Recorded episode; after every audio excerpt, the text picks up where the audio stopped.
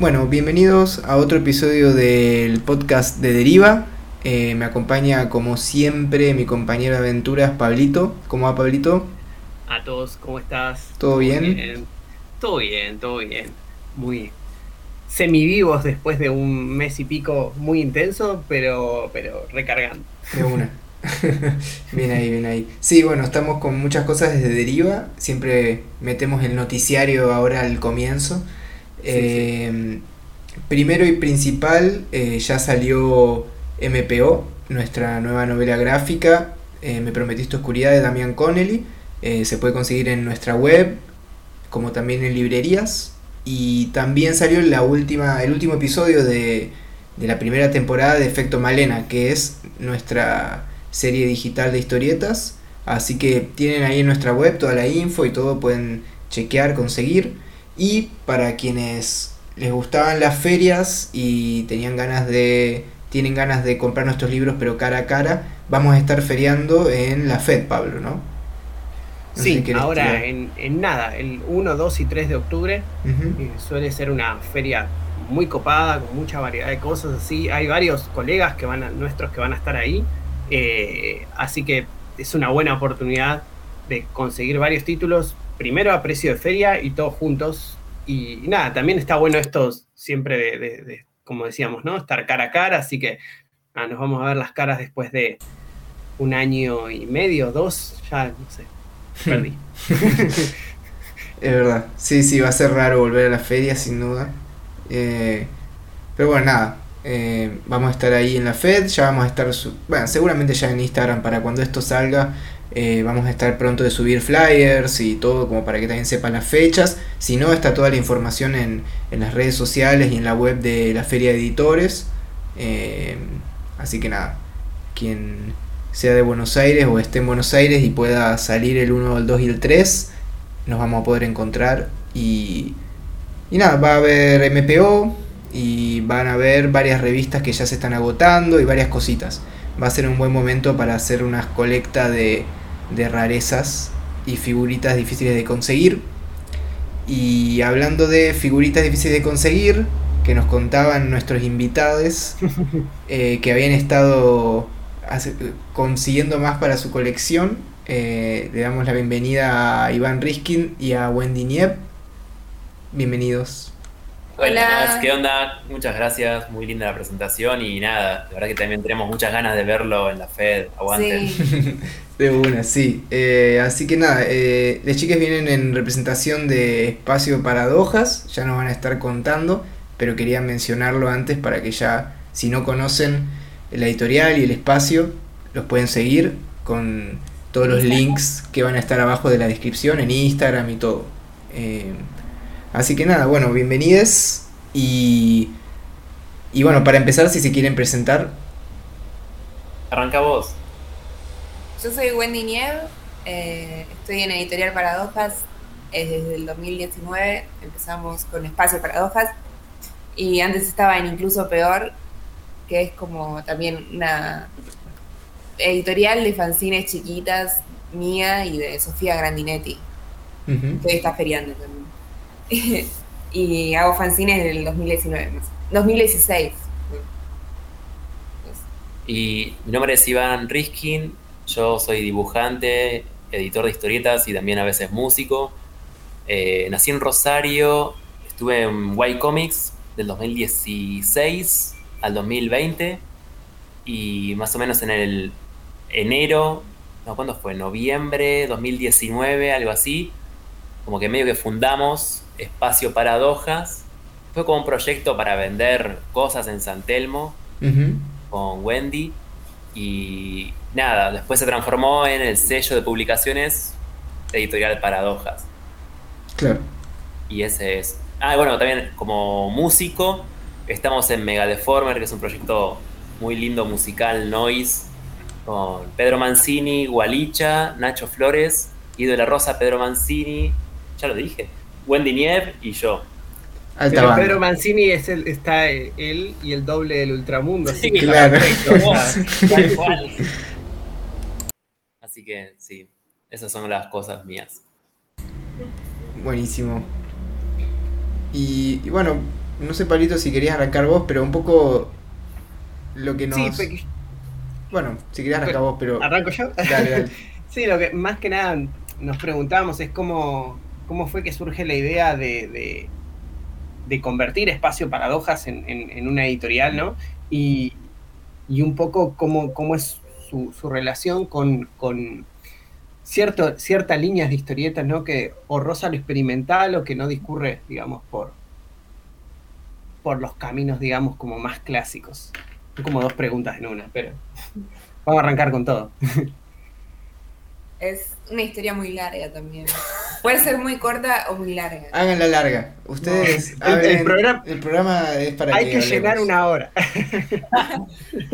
Eh, yo estaba estudiando edición en la UBA, eh, pero antes ya venía haciendo los fanzines y me gustaba todo eso de, o sea, también soy fotógrafa y, editaba las, los, digamos, los libros de fotografía que hacía. Es demasiado modesta Wendy, pero tiene un título universitario en fotografía. Ella como que tiene una formación en ese campo y le interesaba... Como lo visual y como... Claro. Eh, digamos, como se va formando un libro a partir de lo visual. Como hay una narración eh, sin tener palabras, básicamente, ¿no? Eh, entonces eso, me interesaba eso. Después conocí a Iván, que él también estudió edición. O sea, no terminamos ninguno de los dos, porque nos divertía más hacer libros que Claro, es la, es la, que va. Como que...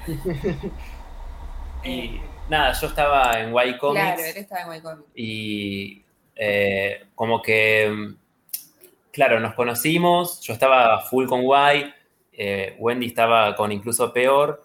Y... Nos conocimos en el 2018. Sí. Eh, estábamos ahí en la presentación del libro de... Homurúa. De Homurúa ahí, más o menos. Ah, la presentación de Clan de Fomento también. Sí, fue, ahí. Pero digo, como vos ya tenías varios títulos en Y Comics, digamos. Eh, después salió el de el YB. Sí. También después o antes, antes de ese. Sí. Y el último que hicieron, va, hicieron dos. Después vino el de Roberta Di Paolo. Sí. O sea, fue 2019 Roberta Di Paolo. Tuvo el de Alexis Moyano. Sí. También. Y después estuvo el de Nico Mealla. a ah, noviembre. Después noviembre de 2019. Después el, el mío, de y el tuyo. El mío en febrero 2020. Sí. Y después estuvo Óbice de, de Puyupo eh, también 2020, y después en junio pone que cerró. O sea, y tenían la idea de el de Doña Batata para también 2020. Sí. Con Y Comics. Con Y Comics, sí. Con el YB. Y al cerrar Y Comics, yo era un proyecto que quería editar y como fue automático, tipo, yo tengo ganas de editar esto, che, hagamos esto, hagamos este libro. Y, o sea, eso, como que estuvimos trabajando en San Telmo, vendiendo fanzines y cosas así, y arrancó eso como un espacio para vender nuestras producciones. Y nada, después, eso, como surgió la posibilidad de cerrar Y Comics, de publicar este libro Batata, fue como, bueno, arranquemos el proyecto editorial. Y arrancamos esto, editorial Paradojas, ponle, sí, la idea agosto 2020. Sí, sí, plena cuarentena, pleno encerramiento total. Y nada, después obviamente compartimos un montón de gustos con Wendy y fue como, bueno, ok, ya sé el de Batata, también queremos editar otras cosas. Hablamos con Pauli, Pablo Sosa Hall. Sí. Era para sacarlo medio ahí, re palero 2020, pero no. Nos un más. Estuvo, bien sí, sí, salió febrero, marzo del 2021, este año. Eh, hablamos también con Juan Pano, que es un autor que nos gusta mucho. Igual esto es off the record, ¿no? No, ¿por qué? Hablamos con Juan Pano, estamos off the record, literalmente, totalmente. Eh, y nada, hablamos con Juan Pano, tenemos un bien proyecto que estamos ahí maquinando, todavía no hay fecha de salida, pero es un autor que también nos gusta. También con Sofía Grandinetti también. También. Eh, también se está trabajando ese proyecto, todavía no hay fecha de salida. Mientras que trabajan, vamos a ir buscando más proyectos. claro. Y eh, con lo de Veje. lo de Veje, Juan Vegetal. que en su ex Instagram estaba siguiendo un montón de, viste, de cuadraditos, dibujitos, como medio formato cuadrado a color. Y nada, nos encantaba eso. Y le hablábamos y tenía como 10 cuadernos dibujados, todos hoja, página, página, dibujo tras dibujo. Y no nos pudimos ver para la edición del libro, entonces nos, mandaban, nos mandó los libros como en bici, fue como súper extraño armar un libro así, un proyecto así, ¿no? Como en cuarentena sin poder verte cara a cara, como mucho Google Meet, eh, sí, mensajitos de WhatsApp, WhatsApp reuniones. Sí. Y nada, buscando también la narración en, los 10 cuadernos completos eh, Rivadavia de Veje también. Y nada, eso, como las ganas de ver cosas que nos gustan en papel. Creo que ese es nuestro objetivo. Eh, o sea, obviamente es muy difícil eh, poder publicar, pero bueno, eh, o sea, estábamos en el medio de la cuarentena, bajón total. Y como, bueno, nos vamos a morir, ¿viste? Era la, el proceso del 2020. Y que, tipo, hagamos lo que queremos, ya fue. Eso fue. Y lo que queremos es ver más historieta extraña y deforme en, en papel en Argentina es buenísimo por cómo lo cuentan, porque no, sé si te pasa a tú, pero me puedo identificar mucho con la cosa de que en un momento te empieza a dominar esa manija y se te ocurre otra otra cosa que querés editar y de repente vos decís, tenés como cinco o seis libros en colas, digamos. Sí, sí, sí, Tal cual. Eh, en, ese, en, ese, sentido, además, por lo que cuentas, como fue bastante orgánico, fue como el paso natural una vez que, que, que, que tenían estos proyectos pendientes y ya estaban con espacio de paradojas, como que fue como digamos, usar el nombre para algo más también, en cierta forma, ¿no?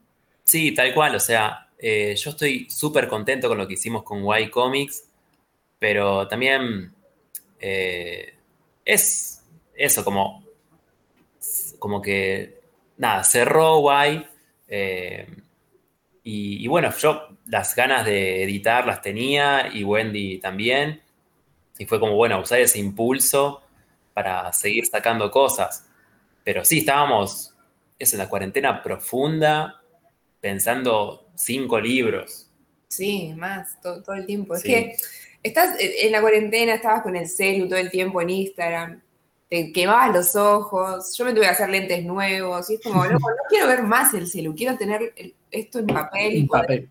Eso, y de repente, uh, che, hagamos este, hagamos este, hagamos aquel, tenemos libros en cola, tipo hay un montón de proyectos. Somos muy yonkis del papel, o sea, también antes hablamos con Atos de las figuritas, o sea, claramente tenemos el cerebro cagado los dos.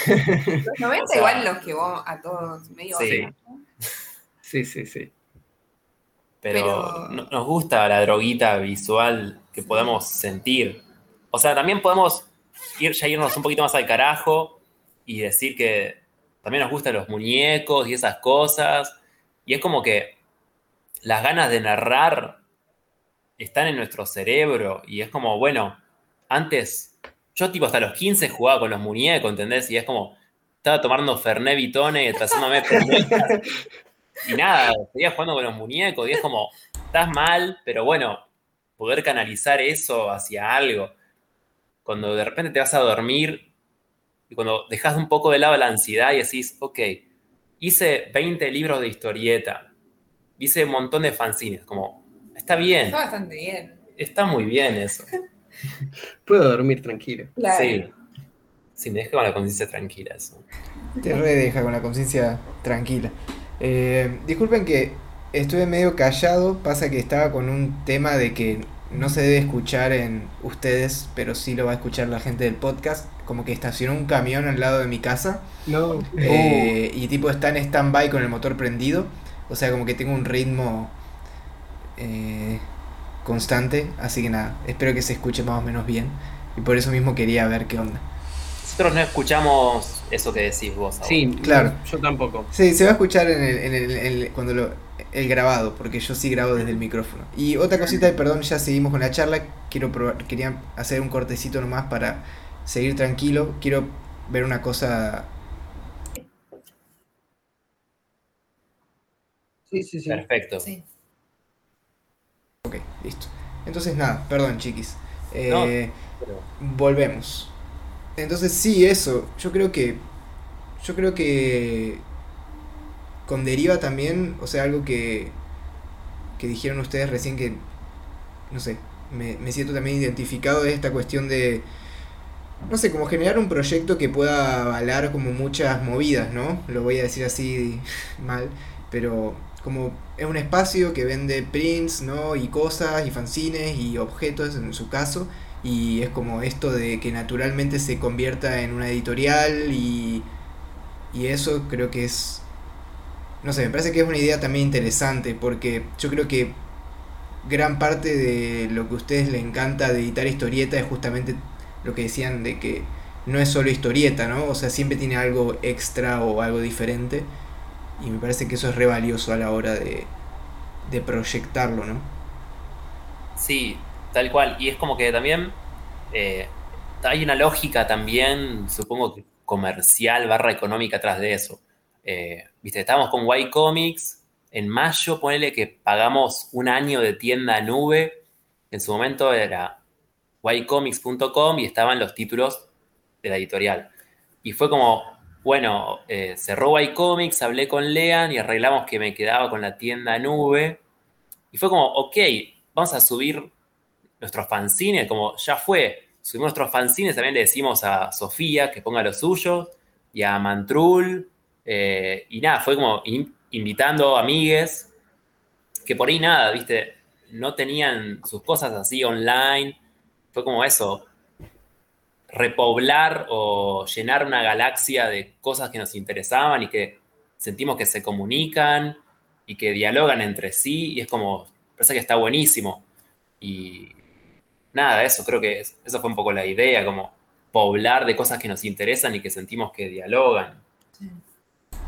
Sí, y también fue, perdón Wendy, te interrumpo, pero también, también fue una cuestión como, no sé, yo sentí que también espacio para hojas viéndolo desde Instagram, ¿no? Obviamente, como, o sea, desde la interweb, eh, llegó como en un momento donde era el apocalipsis, como decían ustedes, y sin duda creo que, o sea, en realidad no llegó cuando, cuando era todavía el apocalipsis, ¿no? Porque la tienda abrió. Claro, sí. La posta es que noviembre de 2019 tenemos la oportunidad de trabajar en San Telmo y estábamos laburando, le pusimos ese nombre y como que creamos una cuenta en Instagram. Para ir subiendo las cosas. Para ir subiendo las cosas. Hicimos eh, la firma de libros de Nico Mealla. Claro. El de Gravina estuvo ahí exponiendo los dibujitos. Y al toque, a las dos semanas se cerró todo. Claro, enseguida. Bueno, a, a eso iba que.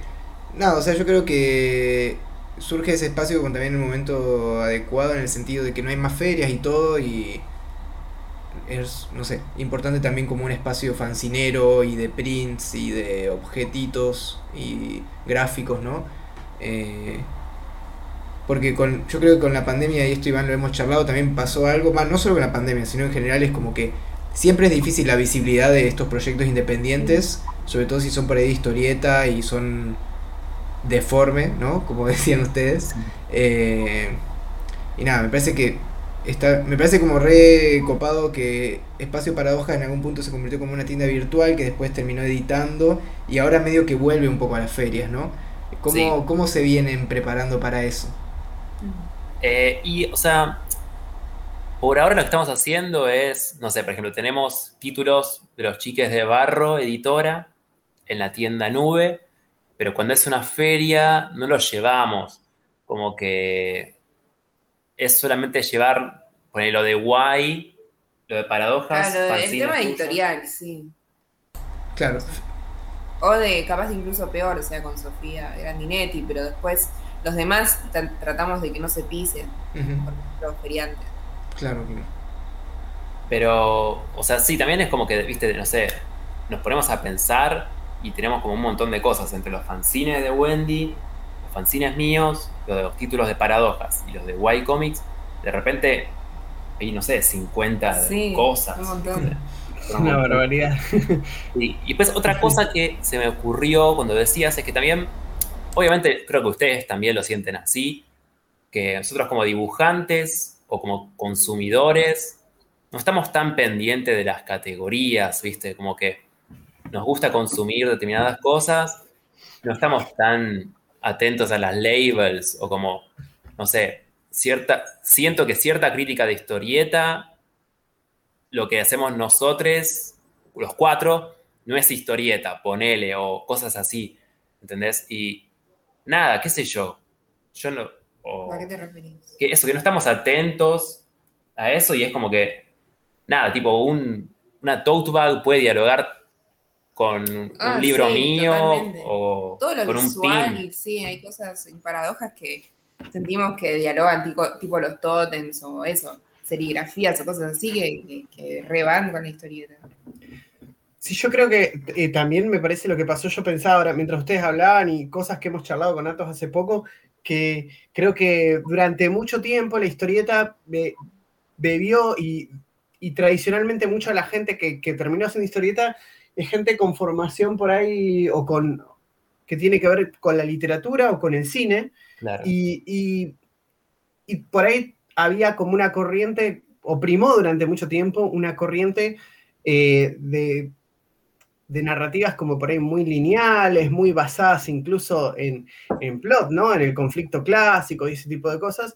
Y, y hoy por hoy me parece súper interesante para el medio es que ya desde hace un tiempo, o por lo menos acá es más visible, ¿no? Seguramente en otros lugares eh, ha pasado, eh, que hay mucha gente que viene de, otros campos, o sea, que, que, se nutre de otros campos, no solamente de esos tradicionalmente narrativos. Incluso acá, lo que hablábamos el otro día que vos, vos, Atos, me comentabas algo de, estamos viendo un estilo de hacer ojos, no sé qué, y vos me decías algo que te decían, en las facultades de la plástica, yo nunca lo había pensado así, que, no sé, un brillo así es como que lo pones en piloto automático, no estás pensando de que ese ojo se puede representar de otra manera. Y creo que, creo que la, la, otras artes plásticas o diseño, de fotografía así, tienen otra forma de ensamblar los proyectos, otra forma de pensar los proyectos, que no dependen tan de una narrativa lineal, por ejemplo, que que enriquece muchísimo el lenguaje. Y hoy por hoy hay como fusiones de estas, de, estas dos corrientes. Y, por ahí los que entramos a esto con, todo esto ya en movimiento no vemos ninguna distinción y por ahí mucha gente que todavía sí, ¿no? Claro.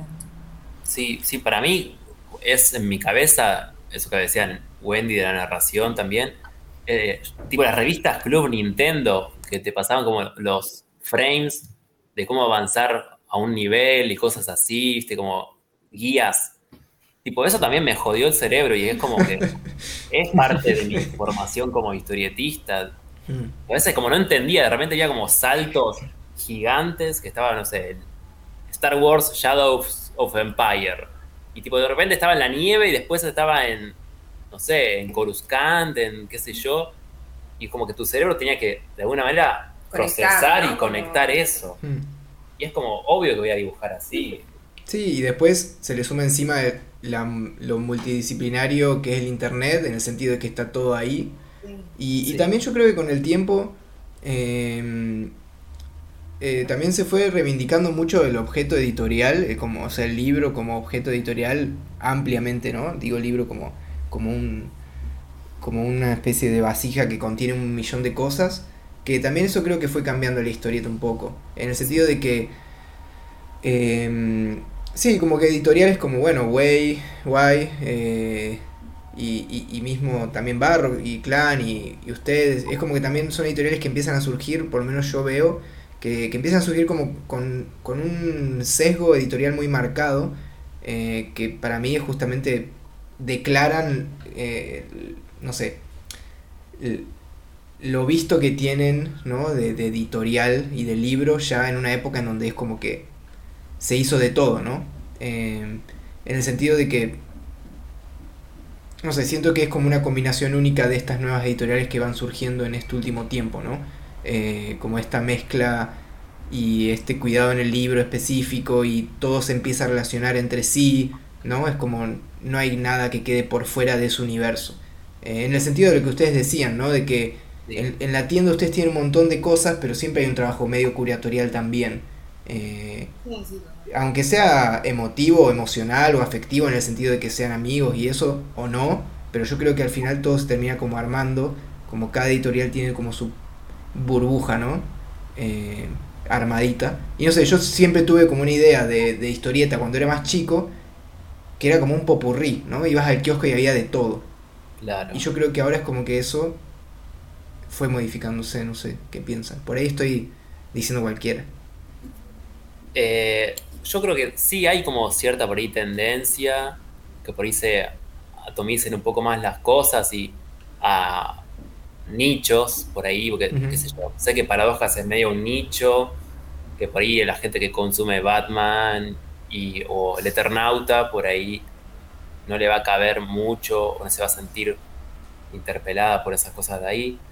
Eh, pero sí, hay un trabajo curatorial y, y nada, no sé, creo que eso, como una especie de cosas que nos gustan y que puedan dialogar.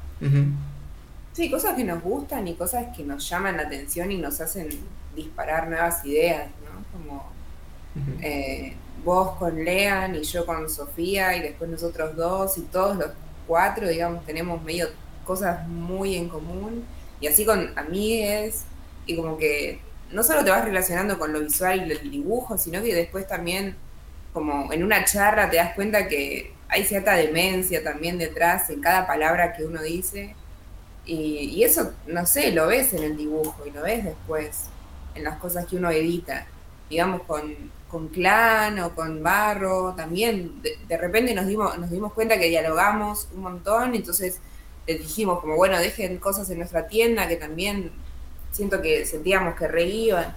Como solo eh, como que el grupo se va de repente expandiendo y te das cuenta que hay un montón de otros, otras personas en la misma que vos. Sí. Pero también puede pasar como dentro de la misma, de un mismo libro también, de, que editamos o lo que sea, no sé, cuando hicimos con Guaybe Fragmentos y Distorsión, mi primer libro, como que, viste, agarra un poco desprevenida a la gente, o sea, decían, pero ¿qué es? ¿Un fanzine? o porque está en blanco y negro es un fanzine, o tiene la estética de arte visual, como que fue bastante, no quiero ser modesto, pero no me sale, pero fue un poco rupturista, digamos, el libro este Fragmentos y Distorsión que hice, fue muy deforme, como, nada, Guaybe, capo diseñador total, eh, y nada, creo que fue el comienzo de un montón de cosas.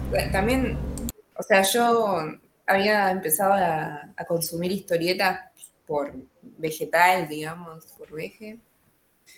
Y era el tiempo del Mal Flash y con Sofía... El suplemento Mal Flash. Sí, el suplemento claro. Y con Sofía nos juntábamos a tomar birras y entrar a su compu, que le andaba bien, porque la mía no, a ver Mal Flash tipo todos los sábados, qué sé yo. Ese era el suplemento que eh, curaba o coordinaba Pedro Mancini, ¿no? ¿Puede ser? Para una revista que ahora no me acuerdo cuál era. Sí, eh, suplemento de la revista NAN. Suplemento Eso, ahí está. Sí, sí. Y como es, y nada, como descubríamos esas cosas, como lo descubríamos a él y era como, no, chaval, como, ¿cómo dibuja este tipo así? Y le entiendo, ¿viste? Como que no es cualquier cosa, no es un mamarracho, digamos, es como que es un montón de líneas, pero tienen un sentido y, íbamos a la siguiente página y encontrábamos a otro autor y, íbamos a la otra y a otro y era una locura y después se dio la eh, muestra en el Recoleta, en el Centro Cultural Recoleta de los accidentes, que también fuimos y era, no, esto es increíble, está buenísimo que todo esto esté pasando y ahí nos dio como el impulso a nosotras dos a, empezar a dibujar posta, como no, no era solamente como hacer garabatos en, en, los apuntes de la facultad, sino como, che, hay gente que le gusta lo que esto que estaríamos haciendo, también un dibujo deforme o una narración deforme. Como que de repente se abrió un espacio como más al público para que participen. Y eso estuvo buenísimo. Y también con tu libro y con el de Beje y, y cositas que en Moebius encontrabas, fanzines, cosas así. Eh, fue una época muy buena igual para el fanzine. El último gobierno kirchnerista, bueno, excepto el de Alberto, digamos. Kirchnerista de Cristina. ¿Qué, sería? ¿2016? Por ahí, 2015, 2016. Una época muy linda para el fanzine. Mm, sí, 2016-2017 fue como un momento... O sea, fue el momento donde yo también empecé a encontrar esas cosas y dije tengo que armar deriva. Es como... Fue, fue un momento en donde hubo como una explosión, creo, de, de, mucha gente nueva haciendo cosas. O sea, que venían haciendo cosas hace tiempo, pero por ahí, eh, con las ferias, como tomando cada vez más fuerza, también se, se nacionalizó un poco más. Eh. Sí, creo que justo también hubo como una explosión de que todo, en, todos lados había una feria. O sea, yo me acuerdo que habían ferias nuevas todo el tiempo, después como que medio se, se depuró, o por algunas nos fuimos más, varios, y se fue como achicando el panorama ¿no? Eh, pero, mm, pero creo que en ese momento justo se multiplicaron un montón de ferias y, justo muchos estábamos como entrando más en la movida, entonces como fue como medio una vorágine. Y, un poco lo que decías vos, Wendy, digo, ves esto, ves aquello, decís, yo quiero hacer lo mío, quiero mover lo mío, quiero editar, es como que va escalando, ¿no? Eh, sí, te das cuenta que hay como un lugar y hay cierto tipo de consumo, aunque es poquito capaz, pero hay cierto tipo de ganas de otras personas de ver eso. Tu debut de feria fue en Comicópolis. Sí. 2016. Sí. Habíamos, habíamos dicho que teníamos como un montón de fanzines. Esto nunca se hizo públicamente. total, no nos van a meter, nadie nos va a llamar. Y nos, leímos el mail súper tarde aparte de que nos habían ingresado a la feria, dijimos, no, ahora tenemos que hacer fanzines. Como con mucho miedo de hacer un fanzine, como... Literal que no tenían fanzines hechos. Claro, claro. y esta idea del fanzine, no sé, súper hermoso que siempre vimos y nosotras con una hoja doblada no sabíamos qué hacer. Pero sí, ese fue el inicio de los fanzines y nos fue increíblemente bien, no sé, cómo, pero sí, no fue. Eh, como íbamos y llevábamos lo nuestro y a la gente le cabía. Eso mm. está bueno. Es que en la feria pasa algo, y de esto hemos hablado también en otros episodios, que es como. No sé, ahora con todo esto de la pandemia se compara enseguida con Instagram, porque Instagram parece que es como una especie de tienda, red social. Eh, pero hay algo que no pasa, que es eso, ¿no? Eh, en la feria sí está esa posibilidad de, de que un montón de gente pase por tu stand y diga como, wow, esto no lo había visto todavía, eh, y realmente se interese, ¿no? Estando ahí. Eh, es como, ahí es donde se salta un poco el algoritmo, si se quiere, y justo es por, por, la razón por la cual funciona un poco, ¿no? Sí. También es, es como, las ferias es un lugar donde uno hace una curaduría un poco más fina que en el Instagram, digamos, ¿no? Mm, Va, o menos personalmente. Sí, incluso el hecho de uno tener que atender se pone en otro perfil, ¿no? Que no es el mismo de como de, no sé, la, el confort de las redes sociales, por así decirlo. Claro, eh, claro, tenés que dar la cara y, hmm. y ver ahí como la gente cómo reacciona a tus cosas. Eso es súper extraño. Sí. Como a veces está re bueno y a veces es extraño y cuando ya están en las últimas horas de la feria es nada, ya no hay, ahí ya no hay diferencia entre quién está comprando y quién está vendiendo, es como... Claro, ya te decir. Pero, pero nada, es súper es super loco como cuando agarran un fanzine o, un libro y lo leen y se ríen. Y es eso en Instagram, no lo ves. Hmm. No, y porque tampoco te comentan jaja, ¿no? pero, pero a veces se ríen y decís, ok, estoy, estoy haciendo algo para esa hmm. persona, ¿no? De uno sí hay un feedback ahí instantáneo, digamos. Sí, en estos tiempos extraños en donde, no sé, estamos encerrados, no solo en la pandemia, sino como en la vida moderna, o ver que tu trabajo hace reír está buenísimo. Mm. Y, y, nada, eso se va, va escalando y ahora hacemos libros y, y siento que también damos algo, ¿no? Y, también nos dan algo y así sucesivamente. Hmm. Sí, también hay una cosa, además de, habían mencionado también, como, porque parece que está muy bueno esto también de como que la gente que, que, escucha, que nos va a escuchar, va a escuchar esto, es también que vea que es como hay un montón de cosas, ¿no? Que se, se, se se encuentran o se cruzan en un proyecto editorial, ¿no? Porque también está la lógica, yo me acuerdo de esto que comentaban de las ferias también, eh, el ir a muchas ferias vos decías, che, pero en una vendo más esto, en otra vendo más aquello, si tengo más variedad dentro, aunque sea curado con un cierto criterio, ¿no? Pero mientras tengo más variedad, voy, es más seguro que vaya a vender siempre algo, aunque sea. Entonces también ahí surge la idea también un poco de editar más títulos o de, o de o de reunirse, juntarse, ¿no? a, mí me pasaba eso, por ejemplo, yo cuando nos conocimos con Atos tenía como, eh, eh, al principio tenía unos poquitos fanzines que llevaba yo y, digo, y había ferias donde por ahí, no sé, el público, el público no le copaba tanto la, la onda y no vendía nada, en otras sí, y vendía un montón. Y entonces yo ahí me di cuenta, digo, bueno, pero en un proyecto editorial, si vos tenés como algunos distintos perfiles, como que siempre vas a mover algo, entonces la, empieza a haber también una lógica de sostener ese esfuerzo, ¿no? A partir de, eso, ¿no? Eh, un poco como lo que decía, me hizo acordar por esto que decías, Iván, de, bueno, tenía la, tienda nube, la aprovechamos también, es como que se juntan un montón de cosas y, y que son más de, lo pasional, pero también de, la lógica para sostenerlo después, ¿no? Sí, como que hasta ahora, o sea, la, la experiencia tipo con Y Comics fue un poco eso, que por ahí editábamos, no sé, Martín Garabal, que era un título por ahí que atraía como más flujo de gente y todo, y después, al mismo tiempo, después editamos a Mowgli en el espejo, habíamos editado a Felipe Punch y Manu de Petris en un fanzine mudo rarísimo y abstracto. Después a acuerdo, sí. también como cosas más jiteras, ir como balanceándolo. Y ahora con paradojas también, cosas que nos, no sé, eh, por ahí estaba Batata, y después está el mismo formato Juan Vegetal, eh, y después estamos con este formato medio cines, es el de Paula Sosa Holt, que después va a salir el de Wendy, también con ese formato, y eso, como que estamos como recién creando como la imagen y la identidad de marca, ponerle de paradojas. Está también el mío, Desapego Trip, que formato mini. un formato mini que es como un hermanito de uno que saqué hace dos años, se llama Furniture Comics, agotado. Lo tengo, tengo, soy de los suertudos. Muy bien, buenísimo. Genial. Justo. Y nada, decime. No, no, perdón, perdón, termina, termina, no te quiero interrumpir. Y nada, como que recién estamos como eso, como creando la imagen y la identidad de paradojas. Obviamente por ellos que nos conocen, saben más o menos lo que nos gusta y a dónde vamos.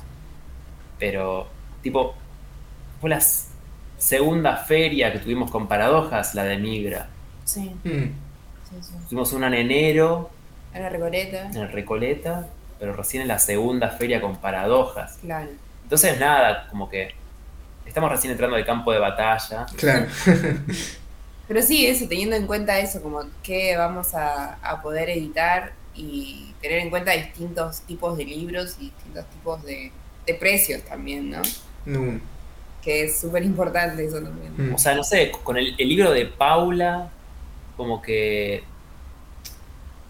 Nada, como que también es un formato nuevo y que por ahí, no sé, la gente miraba el mío porque era rosa, por ahí era como que llamaba más la atención eso, ¿viste? Fuimos a dos igual, no sabíamos conclusiones. Pero fue extraño. pero, esa, pero eso pasa y vos sabés que creo que de eso en particular no hablamos nunca en el podcast y me gusta, que es las ferias te hacen flashear cosas como de, ese estilo, tipo como, ah, mira, a la gente le gusta mucho el rosa. sí, sí, sí, totalmente. Y, vos sabés que después de pasar cinco años haciendo esto, y posta que eso empieza a jugarte, o sea, pasa a ser parte de, de, la editorial sin duda, y está bueno, me, me parece una buena... Sí, o sea, es re para otro podcast, como todo marketing de tapa, tipo, no sé. Mal, mal, mal. Eh, como, che, me falta el color celeste. necesito hacer un fanzine con color celeste. Y hice un fanzine con color celeste. sí, además es como la, la, cruda realidad, como digo, en el buen sentido, digo, me parece que es un tránsito re importante para cualquiera que está haciendo historieta, en el sentido de decir, tenés, podés tener todo el vuelo de cómo querés hacer, contar tu historia o cualquier flasheo que quieras hacer, pero después todo depende de un segundo que alguien se detuvo o no a verlo. y eso es como que me parece que es un. Nada, que hay que pasarlo para. para Hmm. Pero y a veces... enganchando en la onda. Parece que no tiene sentido a veces. No. Porque uno, a veces haces un fanzine súper hermoso, con brillo, ponerle todo, y la gente va y agarra el blanco, fotocopia, y decís, wow, ¿qué? Hice, hice todo mal, calculé todo mal. Es, es el algoritmo de la vida real. Claro. Sí. Pero, pero sí, totalmente pasa. Va, o a mí me pasa a vos. Sí, o sea, los dos, ah, creo que, o sea, estudiamos edición, pero yo hice marketing, ponle y vos no, la llegaste a, Y nada, está bueno. O sea, es un concepto, es casi una mala palabra, un tabú, el marketing en los fanzines o en la historieta.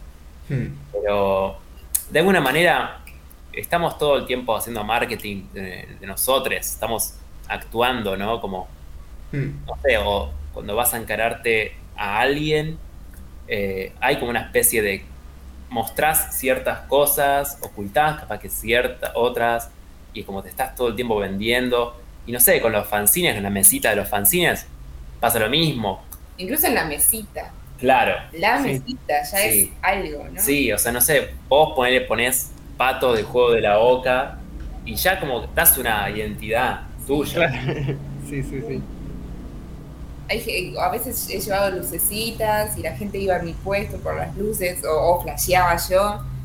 Y, eso ya, o sea, no es solo ir y vender y sentarte atrás del, mostrador, es como un montón de pensamientos detrás. O incluso, ¿cuándo, ¿dónde voy a poner los precios? ¿Los pongo, no los pongo? Cosas así como súper estúpidas que lo sí. Y que nada, que hoy, como decían ustedes, tipo, o lo que decías vos, Pablo, como una cosa es ir a, no sé, a dibujados, otra al Recoleta, a Tecnópolis, como hay distintos públicos y tenés que por ahí hacer como estas estrategias diferentes. ¿Qué llevo? ¿Qué no llevo? Mm. Sí, y que la distribución ahora agrega otra más. Pensar cómo van a estar. Que eso no quería perder de vista, eh, antes por ahí pasar a hablar de libros específicos. Eh, eso, que están en distribución. Ahora eh, tienen distribución en, comiquerías, ¿no? En algunas comiquerías. Sí, eh, están con Che Distribuciones, ¿no? Sí, Paradojas, estamos con Che. Por ahora está el libro de Batata, pero seguramente mandemos dentro de poquito el libro de Pauli. Porque también otra cosa, que también, no sé, tipo el libro de Veje hicimos 200 ejemplares. Tipo una tirada mega limitada fue como para sacarnos las ganas. Eh, y no sé, el libro de Batata hicimos 1500. Como, viste, esto que decíamos antes, de los públicos. Eh, nada, como uno hace también proyecciones, no sé. El libro de Moyano también hicimos, creo que 1500. Y la tirada de desapego trip fue de 200 también. Eh, entonces, nada, qué sé yo. Vamos a ser honestos, ya que estamos acá. Tipo, no sé, hicimos de Mowgli 1000 y todavía tenemos para vender.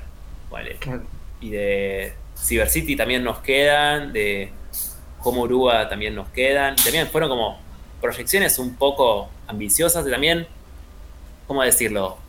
Eh, conectado con las lógicas de la, del sistema offset, que el sistema de impresión offset, tenés que hacer mil ejemplares.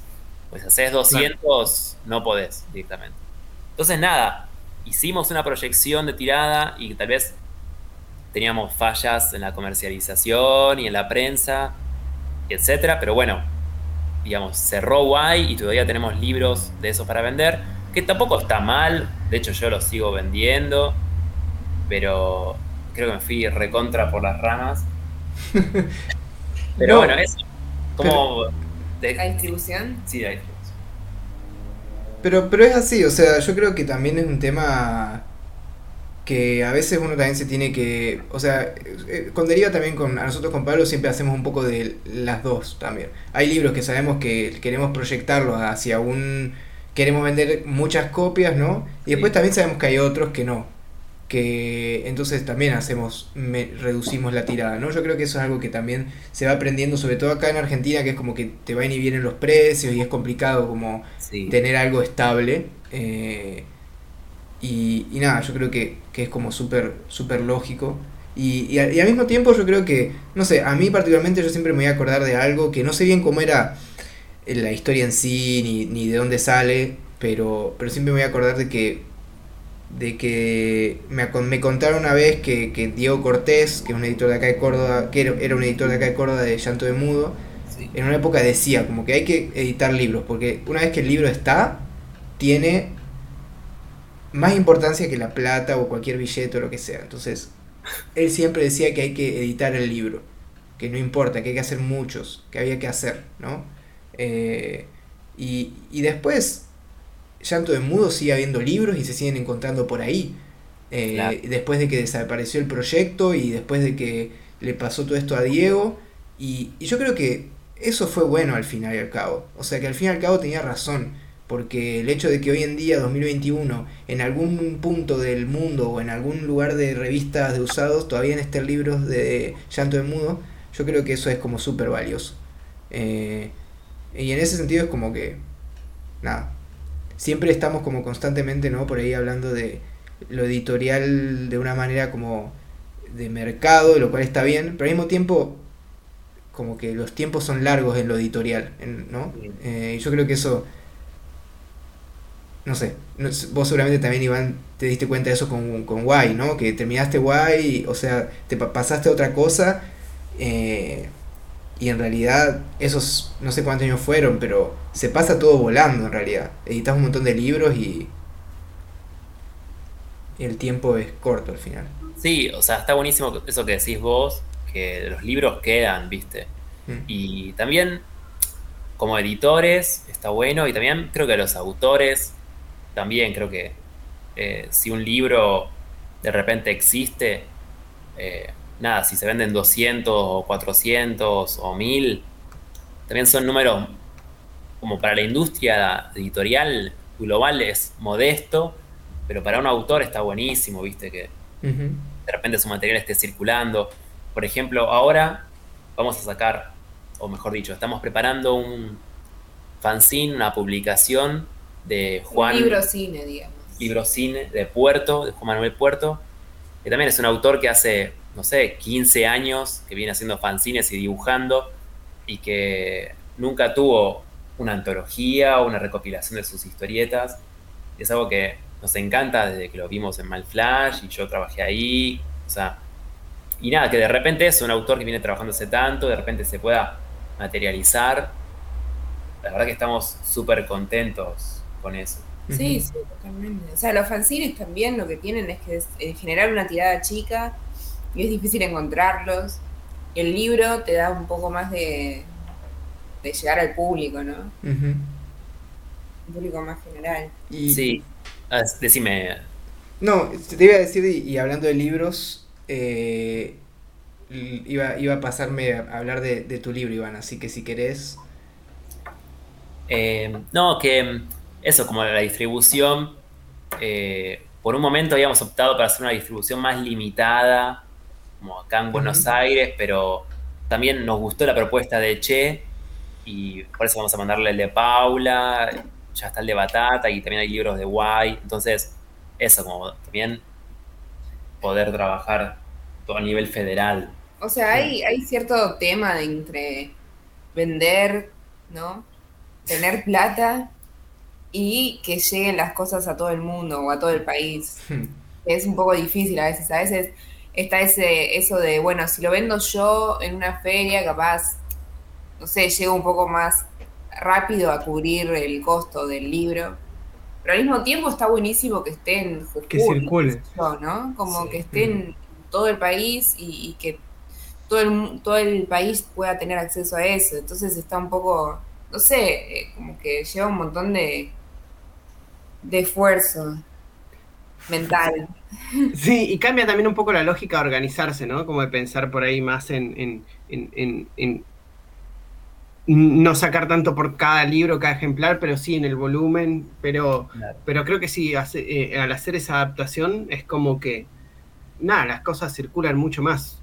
Y, pasa un poco, me da la sensación que esto de que, como que cuando traen un autor a una editorial, es como invitarle a una casa donde la gente entra porque sabe que hay un montón de cosas que le gustan, entonces queda como más contenido y, mejor expuesto. Y creo que con la distribución, el hecho de juntarnos como varias editoriales y que estén en, el mismo circuito, también en parte nos engloba bien a nosotros. Sí, sí, sí. Y, todo ayuda a que siga creciendo, digamos, porque nos ayudamos todos a visualizarnos más. Si en el mismo catálogo de distribución estamos todos, por ejemplo. Eso está buenísimo, parece que. A que si por ahí hay algunos que solo estamos en ferias y entonces es más difícil, como que engloba mejor. Sí. Y pasemos a hablar del libro, Iván, porque me estaba yendo yo de nuevo. de nuevo, perdón, pero. eh, no, bueno, yo en realidad. Eh, Empezá vos, Atos, que nos traigas a la coherencia de nuevo. Todo bien, ¿no? Eh, eso es lo bueno del podcast. Em, no, justo que nos, bueno, nos estaba hablando de los libros y eso, y su última publi fue el libro tuyo, Iván, ¿no? Desapego Trip, si no me equivoco. Em, nada, la verdad es que yo creo que lo último que había leído tuyo era Furniture Comics, que es como el hermano de, Desapego. Y, la verdad es que me, pareció como muy interesante la propuesta. O sea, obviamente sigue en la misma línea, pero con Pablo como que charlábamos un poco, además de también tener, leer varios fanzines tuyos y bueno, nos pasaron como un montón de data. Y, y nada, era como una preguntita nomás como para contar un poco del libro también, de paso la gente que esté escuchando se entera y lo puede ir a conseguir a Espacio Paradojas. Em, como que sentimos que de alguna manera se dentro de, de la deformidad que nos encanta y que claramente te encanta, también se está generando como una cuestión literaria muy potente en el sentido de la narración del libro, ¿no? Eh, como que sentimos que cada vez las historias que empezás, estás contando se vuelven como cada vez mejores, ¿no? En el sentido de que cada vez son eh, súper atrapantes las lecturas, por lo menos yo siento así, cada libro como que me, va emocionando más, pero al mismo tiempo la parte gráfica, con sus grandes diferencias, también es como bastante estable de un libro al otro, ¿no? Eh, y un poco la pregunta que teníamos, y perdón por tantos rodeos, con el Pablo era como particularmente cuál fue la metodología por ahí para este libro en cuanto a la construcción de esa narrativa, ¿no? Y, un poco también en general, como si hubo algunas diferencias con esta publi comparado con por ahí algunos otros libros tuyos. Eh, antes que nada, bueno, gracias por las palabras, eh, muy lindo. Eh, y respecto como al, al, libro en sí, la aposta es así. Yo dibujé el año pasado un par de páginas, no, vamos a ser honestos, tipo 150 páginas de historietas, pero que eran, ¿cómo decirlo? Muy autopaja, como era como, no sé, demasiado abstracto y abierto y como que, no sé, soñaba algo, lo dibujaba, hablaba en terapia de algo, lo dibujaba, escuchaba la peli, lo dibujaba, y estaba como demasiado ahí abstracto, diluido, lo presenté a eso, una selección al Fondo Nacional de las Artes para la beca, creo que creación, una de esas. No quedé año pasado. el año pasado, entonces tuvo como medio, viste, como que lo presentás, tenés que esperar a que digan, tiene que ser inédito, entonces no lo toqué. Y nada, creo que en marzo de este año anunciaron los ganadores, no quedé, y como que, ok, quiero sacarlo, pero Wendy me dio un cachetazo me dijo, pará, pará, no, así no, esto es cualquier cosa. Vamos resumiendo como, como fue. Fue como muy autoindulgente, creo que esa es la palabra que estoy buscando. Y fue como, che, trabajar un cacho más, darle un poco de historia. no sé si cualquier cosa, pero como esto tiene un potencial increíble. Pero le hace falta una vuelta de tuerca. Editing, claro. Claro. Entonces fue eso, como empezar a buscar como una idea a través de esto. Eh, había como una idea de las cejas que se mencionaban en esas páginas y como que sentía que podía construir algo a partir de eso. Entonces... Había mucha filosofía también, ¿no? Como cierta búsqueda mental personal. Sí, eso total. En las páginas que estaban ahí. Claro. Y bueno, con todo ese material fue como, ok, está esta idea acá, pero con esto solo no alcanza. Entonces, también al mismo tiempo estaba como pensando en la materialidad del libro, cómo lo iba a hacer. Y estaba este antecedente que mencionaron antes, que era Furniture Comics, que fue lo siguiente. Er, eh, fue una obra que dibujé en el 2017 que lo que hacía era un cuaderno A5, iba como dibujando una página y la tenía que autocompletar como podía con otra, digamos. como si... Dibujabas una, dejabas cinco sin dibujar, dibujabas otra. Dibujabas cinco, dibujabas otra y después rellenar esos... Claro. Claro. Eh, bueno, ok, eso lo fue en 2017, que después lo hice en el formato eh, A6, lo edité en el 2019 con Wendy. Ok, salió, tuvo piola, se agotó. Y bueno, dije, che, está bien, está este, este antecedente, voy a sacarlo al mismo formato. Pero tampoco quería que sea 100% una copia, porque Furniture tiene como una especie de lógica donde a veces se repite y hay una especie de loop, eco, que me interesó, estuvo buenísimo, pero no quería hacerlo para este. Como que lo pensé de otra manera. Entonces, con esa historieta del año pasado en mente, empecé como a armarlo en el InDesign, a maquetarlo en la computadora. Y eso, empecé a tirar las páginas y también a encontrar espacios donde faltaba algo. Y lo que hice claro, conectores de ideas.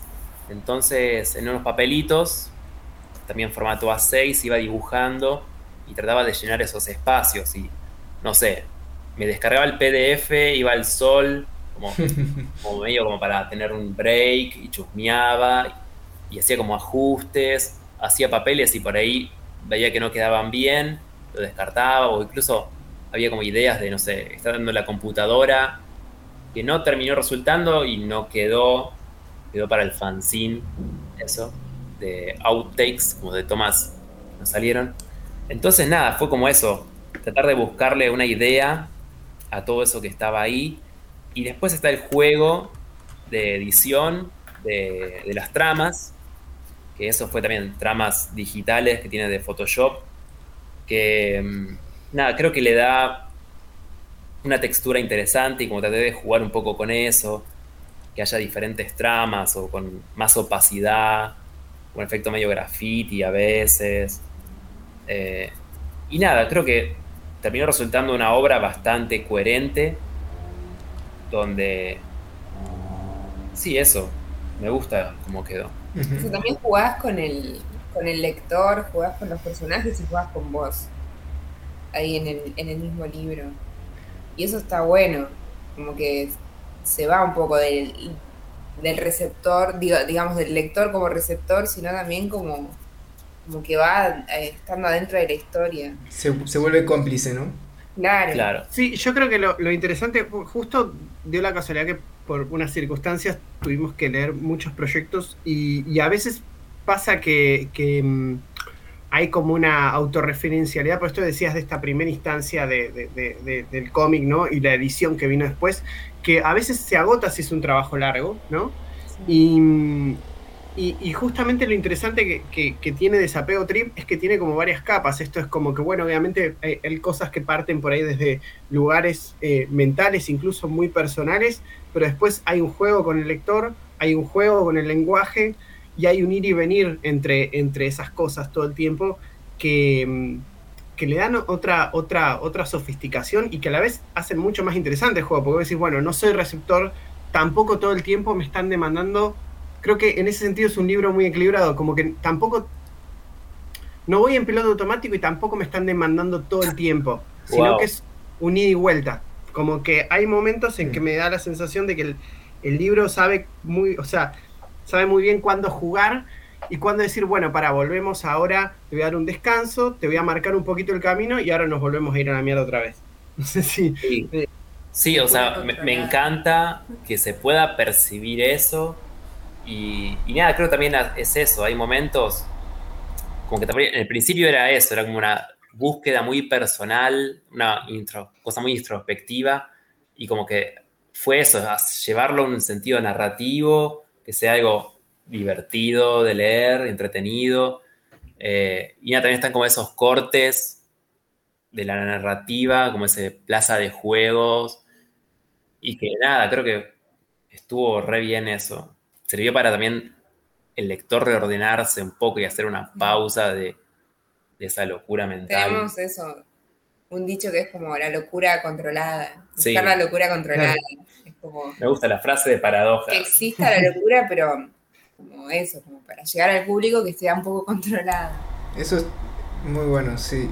Yo justo, vos sabés que estaba pensando algo así también porque entre lo que nos contabas vos, Iván, y el, lo que nos contaban del libro de Juan, Vegetal, eh, claramente hay un trabajo de edición eh, que, que, se está haciendo desde su editorial que es súper interesante. Eh, más allá de las obras en sí, ¿no? Más allá del trabajo del autor. Y yo creo que eso, eso está muy bueno. Y, y en ese sentido, sí, yo creo que Desapego Trip es como el libro que de Iván Riskin que le regalaría a alguien, ¿no? Wow. Eh, en, el sentido de que yo creo que. O sea, no sé, yo siento que es como eso. Se nota que hay como un. como una edición que tiene como. en claro, ¿no? Que, y, la verdad es que eso, yo sentí que me lo devoré al libro. Eh, en el sentido de que bueno, está pasando una moto al mismo tiempo que el camión, o sea que solamente ahora no se escucha nada y todo, bueno, en el medio de mi momento emotivo. Pero, pero básicamente eso, es como, la verdad es que me, a ver, o sea, no me sorprendió porque siempre me gustó mucho tu laburo, pero sí es verdad que sí me sorprendió como, como esa parte lírica, ¿no? Y lúdica, que, que si bien siempre estuvo, eh, con el Pablo como que nos, nos dejó pensando y así que nada, felicitaciones a ambes. Wow, gracias. Sí, también, qué sé yo, como que tipo desde Furniture a hoy, como que siento que también fueron cuatro años donde, nada, también leí un montón, hice un montón de cosas. No sé, tipo la obra de Henry Miller, no estaba en Furniture y que para mí fue fundamental, como que lo descubrí, me enamoré. Eh, después hay un poco más de cosas más paranoicas a los Philip K. Dick, eh, Easton Ellis. O sea, desde un punto de vista de literatura, eso de la búsqueda introspectiva y poder llevarlo a un lugar también didáctico, no, al contrario, como entretenido. Creo que ese era un poco mi objetivo, hacer algo entretenido. Es que yo creo que en, eso es que el libro es muy, equivoca, eh, muy equivocado, muy equilibrado. Eh, salía de todo mal. muy equivocado, Iván. Eh, porque justamente le comentaba a todos antes más temprano que yo a, principio de año hice un, ¿cómo se llama? un seminario que era de, dramaturgia y me quedó muy grabado algo que decían, que es que había obras como que son como, como que por ahí dependen mucho del plot y van como mantienen al lector entretenido, pero muy en un piloto automático, y otras obras que están en el otro extremo, que, eh, pero que el, principal, digamos, objetivo es que la obra terminada dan cuenta de ese proceso, ¿no? Como que un poco expone ese proceso. Y creo que en ese sentido, a veces el problema es cuando es muy el extremo, es que queda algo muy hermético, que es como un buen registro de un proceso, pero a veces el lector tiende a quedarse afuera, y me parece que eh, ahí es donde el libro es como muy, muy equilibrado. Y, hay algo también que, y acá me sale la parte didáctica, digamos, pues algo que he hablado mucho con mis alumnos, que, que a veces a mucha gente se le escapa cuando está leyendo historieta, que es que eh, así como, como, como, digamos, así como está el plot o la parte dramática para, para mantenerse enganchado, el otro gran aspecto que muchas veces se nos escapa, o incluso al discutirlo de la teoría de la historieta, es que la historieta tiene ritmo, y el ritmo depende de la cadencia de lo visual. Y, justamente por eso te quería preguntar si también hubo una, como tenés algunos, algunas páginas que estaban como mucho más cargadas, otras que de repente daban como un relax, ¿hubo también un trabajo de edición como muy consciente de ese ritmo visual? Eh, creo que también estaba muy ligado con lo que estaba pasando. A veces sentía que podía permitirme cargar más de texturas y de quilombos. Eh, tipo, hay una que habla del agua. Eh, acá me están diciendo por la cucaracha que quilombo hace referencia a reuniones de negros y está cancelado. Así que. Listo, se puede. no va más este programa. Listo. Cancelado. El Nos funaron en el programa. Gracias. No, mala mía, mala mía. Entre tanto caos, eh, nada, como que cuando había más texto y eso, sentía que podía meter cinco tipos de tramas. Eh, y también eso, como, así como viste que te decía antes Wendy, como ella laburó eh, en fotografía y la composición y en los libros fotográficos. esa idea del ritmo es re importante para nosotros. Y, de lo visual. Y lo visual también. El peso de lo visual en el ritmo de la lectura de, lo que sea. Sí. Creo que la primera vez que fui consciente de eso fue trabajando con Waibe, con el libro mío, Fragmentos y Distorsión, donde mi idea era como, ok, todas las historietas explotadas al margen, pa, pa, pa, pa. el chabón es, un cachetazo también como Wendy. Fue como, no, pará, hay una caja, algunas van a estar explotadas, otras no. Y fue como, claro, yo odiaba los márgenes, yo era como, loco, estoy pagando un libro de historieta, yo quiero que esté 100% todas las páginas con tinta. la, de la de Macías todas negro puro, no importa. Sí, sí fue como... Exprimir cada centavo. Exprimir cada centavo. era mi idea. Y nada, la verdad que me ordenó un montón la cabeza eso y trabajando con Waive, la verdad que fue re lindo. Es que a veces un concepto parece genial, pero de, repente nada, tenés que, verlo, como en la realidad, cómo quedaría ese concepto. Y a veces te das cuenta que no, que tenés que modificarlo, como para mm. que tu libro y lectura sea eficiente. Mm. Sí, o a veces también, no sé, estoy viendo acá el libro Desapego y hay secuencias en las que, no sé, por ejemplo, eh, el personaje está todo con tramas y la otra, el fondo está con tramas, no el personaje. Entonces, jugaba un poco con las dobles, como eso, como que haya jueguitos entre sí, o también con lo que venía antes y después, pero, pero nada, también que sea eso, como algo divertido y que no canse, ¿no? Visualmente, porque de repente uno piensa, o el concepto de tramas en todas las páginas, explotadísimo, y decís, no, ese libro va a ser una... Ver. Eso dice. va a ser muy malo, va a ser muy malo. Pero de repente, como lo vas trabajando, y entonces no vas a poner en todas las páginas explotado, lo vas como controlando siempre llegamos a la locura controlada, como siempre. Pero es que es así, es, la edición es eso, controlar ciertas cosas que, uno piensa que la puede dejar así nomás y no. Y también eso, hay como dos momentos, como el principio y el desenlace, no hay nada, es solamente el texto que dice The Beginning y el desenlace, como que mí me parecía importante poner como unos capítulos ahí, como una especie de suspenso a lo que vas a ver. Eso también creo que. Eso también de, leerlo, descargarse el PDF, digamos, lo que estaba haciendo y, sentir que eso que había que hacía falta una pausa o. Sí. Eso. También no sé, como que estuvimos desde que arrancó la cuarentena viendo una peli por día con Wendy y siento que eso también nos hace bien como que hacemos un poquito de crítica a la noche cuando por ahí estamos cansados, por ahí el, desayuno de la mañana siguiente.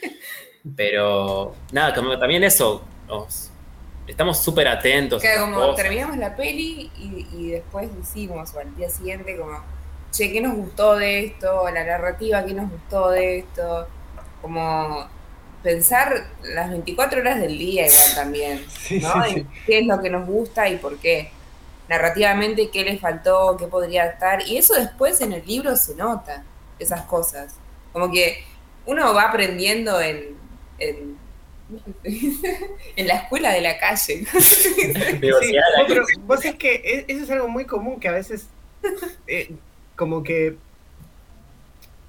que la gente pregunte a veces, ¿cómo hago esto? ¿Cómo hago aquello? O, o, ¿cómo, ¿cómo, sé cuándo usar esto? ¿O cuándo hacer algo así o hacerlo de otra manera? Y, y, la realidad es que es eso, lo que dicen ustedes, digo, de ver, ver cosas y preguntarse por qué me generó esto mm. así, por qué, qué funcionó, qué no funcionó, y, y, eso te va haciendo inconscientemente, por suerte, porque traerlo a la conciencia sería todo el tiempo, sería muy difícil, muy agotador, pero como un, como una, una, cajita de herramientas, ¿no? Sí, y eso también como, bueno, con las pelis. Consumimos un montón de pelis, desde, no sé, Suicide Squad hasta, ayer vimos House de 1977, una peli japonesa. ¿La conocen? No, no, ya la estoy anotando. es, raro que Palito no la conozca porque básicamente es como sabe más de Japón que... ¿Quién? Pero tuve una, época muy shonky de, películas japonesas, sí. Pero no, no, no, esta no la conozco. es como eh, Sam Raimi le choreó todo para hacer Evil Dead. Uh, mm. hermoso. Sí. muy bizarra. La típica. Realmente es como, no, yo quiero ser esto, no, no quiero hacer esto. claro, claro, quiero ser. Y ahí entonces, entonces vas practicando eso. Mm. O, sí, eso. masajeando el cerebro con esas cosas. Como tratamos de eso, de consumir muchas cosas y ver las cosas que nos gustan y de las que no, de analizarlas, digamos, como, no sé, no hacer tanto el filtro. Ah, no me gusta y listo, sino claro. bueno. Podemos rescatar algo. Claro, rescatar siempre y estar abiertos también nosotros mismos a la crítica. Sí, sí es como, por lo menos es como analizar las estrategias, ¿no? También en algún punto. es como, bueno, todo sirve. Eh, sobre todo cuando las cosas son las que la pegan y no entendés por qué, bueno, es como hay algo ahí que hay como claro, bueno, ahí también es como el extremo de, de, eso de los colores de los fanzines, ¿no? te pones a pensar mucho, flasheás en que te falta cierto color y capaz no va por ahí, no sé. Sí, sí, sí, verdad. Sí, pero ahí, ahí está como el siempre hay como un equilibrio también, ¿no? Que tiene que venir, o sea, como que no, lo puedes llevar, no lo puedes llevar al extremo tampoco. Eh, pero sin duda la vivencia es importante.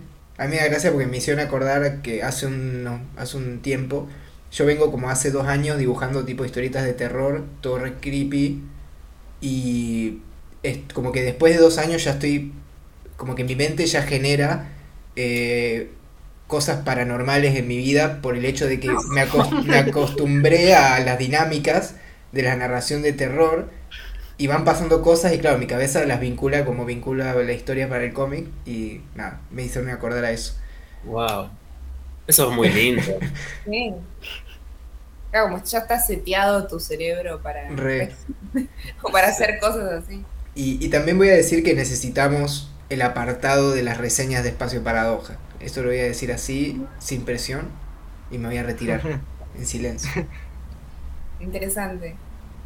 Que nosotros hagamos reseñas, digamos. Claro, necesito ahí alguna, algún archivo de, de las reseñas en un futuro. De, de, de las... Eh, de las lo que lo que dicen que discuten así. Claro. Estaría bueno eso, ¿eh? Pero, pueden ser muy polémicas, ¿sabes? Puede ser por eso.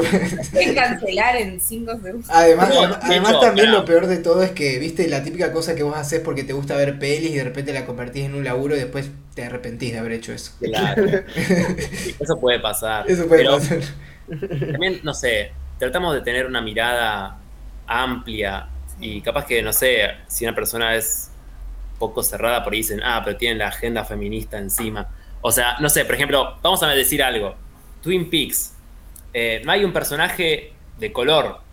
Y si hay una chica negra, es una prostituta en la tercera temporada. Y eso la verdad que no nos gustó. ya está. Y tipo, no sé, eh, nos encanta John Waters. Somos junkies de John Waters. Y nos parece... Pink Flamingo. sí, incluso Hairspray también. Nos encantó. Eh, y nada, creo que eso, tratamos de analizar un montón de cosas. De la historia, de cómo se encara. Obviamente, por ahí a veces, no sé, ves una peli de año 60, 70. Vimos Animal House, la de National Lampoon. Y es como, bueno, es mega machista, sexista, pero bueno, qué sé yo, eran esos años. Como puedo, ponerlo un poco en el contexto. Sí, también hay un trabajo. También hay un trabajo de entender el contexto, ¿no? Eh, de las obras también, en general. Eh, que a veces... El tema con las reseñas es que lo siento súper personal. Es muy personal, sí, sí, sí, no es complicado. Yo lo dije bien joda y la hay, hay que hacerlo. La verdad, que hay que hacer, si, le soy sincero. Hay que hacerlo como un disclaimer. Sí, sí, claro. sí, claro, sí. Si soy sincero, si yo vería pelis y haría reseñas con alguien, lo dejaría en la intimidad, porque es verdad que abrir eso es complicado, pero la verdad es que también es... A mí, por ejemplo, que cuando agregaste, Iván, la música y, lo que estaban viendo eh, al final del libro de desapego, me pareció como recopado. Y admito hoy en día que obviamente ese recurso de muchas maneras ya se ha usado, pero de alguna manera se los voy a robar. Creo que porque vos, perdón. eso estaría muy bueno. Sí, sí, porque a mí me pasó eso también, justo ahora que estoy como con una historia que es como sobre la muerte y bla bla. Eh, estoy escuchando un disco que es como literalmente la banda sonora de lo que estoy dibujando y escribiendo y salió tipo ayer. Y yo ya como que estoy como cerrando el proyecto. Entonces es como muy loco eso. Eh, esa interconectividad. Eso para mí funciona cuando la gente trabaja como de una manera muy consistente en un periodo relativamente mm. lógico de tiempo. En mi caso es como que sería de, bueno, durante estos cinco años vi como pasé por todos estos cines, envejecí, tuve dos operaciones de esto, es como que pasaron, viste, como una bibliografía entera mientras terminaba el libro. Pero también está buenísimo, porque te da cierto parámetro y cierta porque también está bueno conocer al autor, ¿no? En estos reglones atrás ya conoces un montón de Iván Riskin, mm. digamos. Sí, sí, y también y con los comentarios del editor entre medio y, y el artista contestándole al editor de manera media mala onda en algún punto. Sí, sí, sí. Hubo como, yo ahí tomé algunas notitas, cosas que me, me gustaron mucho, que no te cansás de verte reflejado que aparece en un momento del libro, que es como, me parece que es muy autoconsciente en eso el libro, ¿no? Como momento... Y, y, después para mí algo que es como un leitmotiv del libro, que en un momento dice, antes quería entender el mundo, ahora solo quiero sentirlo. Como que me parece que eso es muy el, el, espíritu del libro. Mm. Sí. Sí, y obviamente, viste, es el personaje Paranoid Boy y el amigo imaginario, entonces ya de ese concepto en el estar en la mente y no en que existe barra no, creo que me dio un montón de posibilidades. Como eso, hmm. que el personaje también se mete en este agujero de gusanos y ve muchas realidades de él. Eso, como... No, es obviamente hablándome a mí y también creo que hablándonos a cada uno de nosotros también. O sea, sí que hay cierta cosa con el auto reflejarse en una, en una historieta, que lo discutimos bastante y que está bueno que sea divertido, ¿no? Como que no, no quiero decir mucho más, pero hay veces que se hace un bodrio. Como, dale, tan bajón va a ser la vida. Y sí, pero bueno, igual, como no me lo muestres, bueno, no te voy a mostrar mis fanzines de terror que estoy haciendo. no, no, no. Lo puedo, lo puedo disfrutar de otra forma, pero digo, como, está bueno eso de como reírse de uno mismo también. No, no, pero, lo entiendo, lo entiendo porque además es como una acción de volver transparente el libro, que siempre es un objeto que tiene mucho estigma encima también. Eh, y el, eh, no sé, en algún punto se vuelve como, como hay, no sé, como que en el libro se muestra esa lucha, si se quiere, entre el autor y el editor. O sea, no es una lucha, pero es como ese, ese diálogo, ¿no? Y esas pequeñas cosas me parece que, que hacen que, que no sé, yo creo que son cosas que tiran, tiran los, muros, si se quieren, de la importancia como del autor y, de un montón de cosas que mismo se ve reflejado como, no sé, en esto de no hay autor, autor Iván Riskin, ¿no? Eh, es como que también creo que esas son cosas interesantes. Eh, hoy, sí, en día. creo que al mismo tiempo hay un poco de esa búsqueda del ego y de qué sé yo, camuflada un poco con eso, ¿viste? Y también de eso de ir a terapia que uno se expone a todo eso. Eh, y nada, también al mismo tiempo, no perder, o sea, medio gracias a Wendy, porque lo que yo iba a sacar iba a ser paja mental total. Entonces, eso, como que sea algo entretenido, que sea algo que se pueda entender. Porque nada, yo lo veía, eso que armé el año pasado y me encantaba, pero bueno, yo por ahí tenía esos puntos de referencia que por ahí otro un random tercero no tiene. Entonces fue eso, buscar algo que sea entretenido. Claro, vos entendías lo que leías, pero capaz el tercero no, lo entendía. Claro. Y para mí, tipo, eso, los, no sé, los cómics de Pablo Parés, el hermano de Diego Parés, que tipo los hacía cuando tenía, no sé, nueve años el pibe. ahora un señor. Pero nada, como que también es, eran como historietas que iban como re al pie. Y la verdad que eso a mí me flasheó. Y la verdad que me súper gustó. Y compramos un fanzine de Pablo Párez. Y nada, a mí me encanta lo que hace y cómo pudo eso. Pablo Falló también es medio igual, que son cosas que pasan. Entonces quería como llevar un poco eso a desapego. Mm. Que pasen cosas, porque no quería eso que sea súper paja mental. Como si de repente eso, el personaje tiene que buscar las cejas, o en el otro, tiene que buscar las pilas, o no sé. Hay como unas motivaciones, esos famosos MacGuffin, que también están en el libro, que son los que van y motivan a la acción de los personajes. Eso me parece que está bueno. Bueno. Se, apagó, se apagaron, de, nos apagamos. nos apagamos todos, nos quedamos pensando en el libro. el cerebro a No, no, no, para nada, pero sí me quedé pensando que, nada, también como un buen cierre me parece, eh, en el sentido de que, nada, eh, o sea, tanto podríamos estar, o sea, ahora estamos hablando de desapego, también podríamos estar hablando de el libro de Paula o de, o de Vegetal, ¿no? Pero, pero creo que que Espacio para Hojas como que se metió con su propia forma de editar también y incluso teniendo como esta especie de pasado con Guay, se nota también como ese esta nueva etapa, lo cual está buenísimo, eh, que logren ahí convivir y todo, esos dos momentos y, y nada, es como, está bueno ver también cómo se va evolucionando todo, ¿no? Sí, que hablando de eso, cuéntenos un poco qué es lo, próximo que viene. ¿Habían nombrado que un próximo trabajo tuyo, Wendy? ¿También? Sí, también estoy ahí con cosas que saqué para Aguinaldo. Eh, mm. No sé si la tienen, Aguinaldo. Sí. Sí. Ok. Y medio cuarentenoso, digamos. Muy mambero, así que eso que dije que me, que me, que me pareció un bodrio, lo voy a hacer yo. no lo hagan, es un bodrio para eh, después, con Puerto, lo, tienen, Juan Manuel Puerto, eh, vamos a sacar también un libro cine.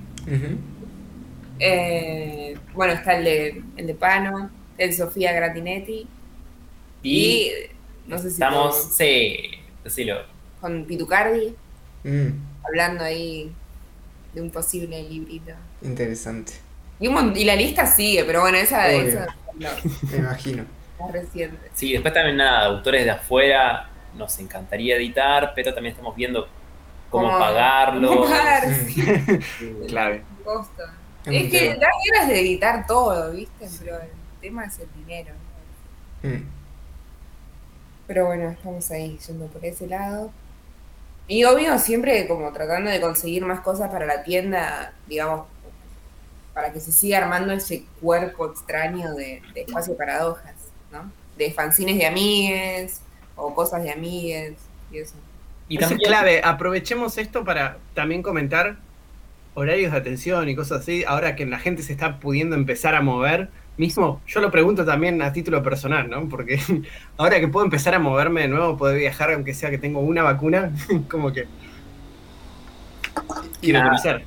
Eh, Espacio Paradojas actualmente está como librería virtual y no estamos abriendo al público, eh, sí de retiro. O sea, pueden retirar de lunes a jueves por caballito en primera junta. Y, y nada, como que eso. Eh, no sé si vamos a volver a San Telmo. Entonces, por ahora la vidriera virtual y el Instagram. Y, la, y vamos a estar en la FED. También van a estar ustedes, ¿verdad? En la FED sí, con By Comics, digamos, y con Editorial Paradojas. Y con Barro también, y Clan de Fomento. también van a estar. Vamos a estar todos. que es el 1, 2 y 3 de octubre. Así que creo que para cuando esté saliendo este podcast va a faltar una semanita, así que ahí nomás vamos a estar. Igual, re loco, tipo, hoy ya, no sé si puede, se puede decir, pero falta muy poco para la Falta muy, muy poco. muy. Sí, sí, sí, Así que bueno, chiquis, muchas gracias por venir. Espero que no hayamos hablado de más y que hayas disfrutado, la invitación al podcast. Muchas gracias por venir y nos vamos a estar viendo. Sí, fue súper divertido, la verdad que eh, A veces creo que me cuesta soltarme un poco, pero nada, creo que me sentí re cómodo con ustedes y estuvo re lindo. Sí. Buenísimo. Bueno, buenísimo, nosotros también la pasamos Y también nos pasa que nosotros cuando arrancamos decimos, o también nos tenemos que ir soltando y decimos, ¿de qué vamos a hablar una hora y pico? Y después acá estamos sin irnos con el programa de dos horas. Sí, siempre pasa lo mismo. Pasa eso, así que la pasamos joya y la verdad que está buenísimo. No, me parece que está buenísimo también. Nos faltaba la nota, nos hacía falta la nota también este año de, editorial paradoja, ¿no? Digo, de este. De, esta, esta perspectiva creo que nos venía faltando y la verdad es que está buenísimo que estén en el podcast. Sí, nada, súper agradecidos de estar acá y nada, creo que nos encanta y la pasamos re bien. Sí, Buenísimo. Gracias. Bueno, chiquis, entonces nos estaremos viendo y la gente que esté escuchando, que llegó hasta acá, ya saben, están todos los links en la descripción. Eh, pido disculpas particularmente yo en este episodio que seguramente hubo un montón de ruidos de... Se ve que la pandemia la gente está como viviendo la vida, eh, aprovechando septiembre y tipo salió todo el mundo a andar en moto y a hacer todas las cosas posibles, lo cual me parece bien, pero bueno, nada, eso. Así que bueno, Pablito, Iván, Wendy, eh, muchas gracias y bueno, Pablito, nos vemos en la próxima. Chau, chau. Nos vemos en la próxima. Chau, chau. Nos vemos. Chau, chau.